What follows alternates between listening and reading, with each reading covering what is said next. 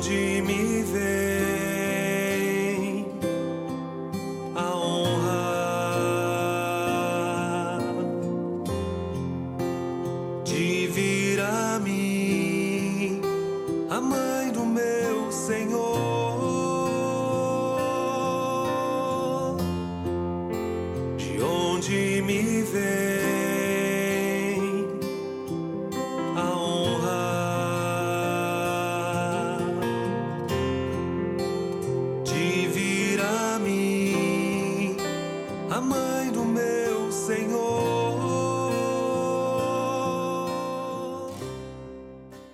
Mensagem do Padre com Monsenhor Luiz Antônio.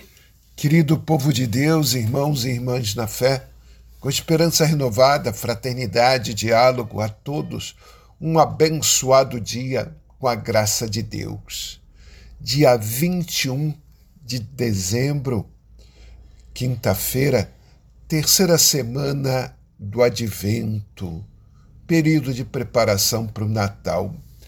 Eis que chega o Senhor dos Senhores e ele será chamado Emanuel, o Deus conosco. Deus presente no meio de nós. Na base do plano divino da salvação, há uma força propulsora chamada amor.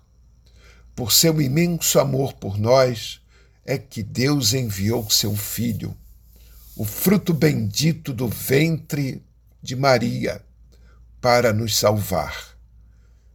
Deixemos ecoar em nós a voz do amado, o Senhor nosso Deus. A primeira leitura do livro dos Cânticos, capítulo 2, versículos de 8 a 14. Após uma ausência sentida, como inverno, o amado procura a amada, despertando como, como a primavera toda a vida e beleza do amor. O salmo é o salmo 32 ou 33, agradecimento pelo perdão recebido. O refrão, ó justos, alegrai-vos no Senhor. Cantai para o Senhor um canto novo. O Evangelho, Lucas, capítulo 1, versículos de 39 a 45. Naqueles dias, Maria partiu para a região montanhosa, dirigindo-se apressadamente a uma cidade da Judéia. Entrou na casa de Zacarias, cumprimentou Isabel quando Isabel ouviu a saudação de Maria, a criança pulou no seu ventre. Isabel ficou cheia do Espírito Santo. Com um grande grito exclamou: Bendita és tu entre as mulheres, e bendito é o fruto do teu ventre. Como posso merecer que a mãe do meu Senhor me venha visitar? Logo que a tua saudação chegou aos meus ouvidos, a criança pulou de alegria no meu ventre. Bem-aventurado aquela que acreditou, porque será cumprido o que o Senhor lhe prometeu. Palavra da salvação.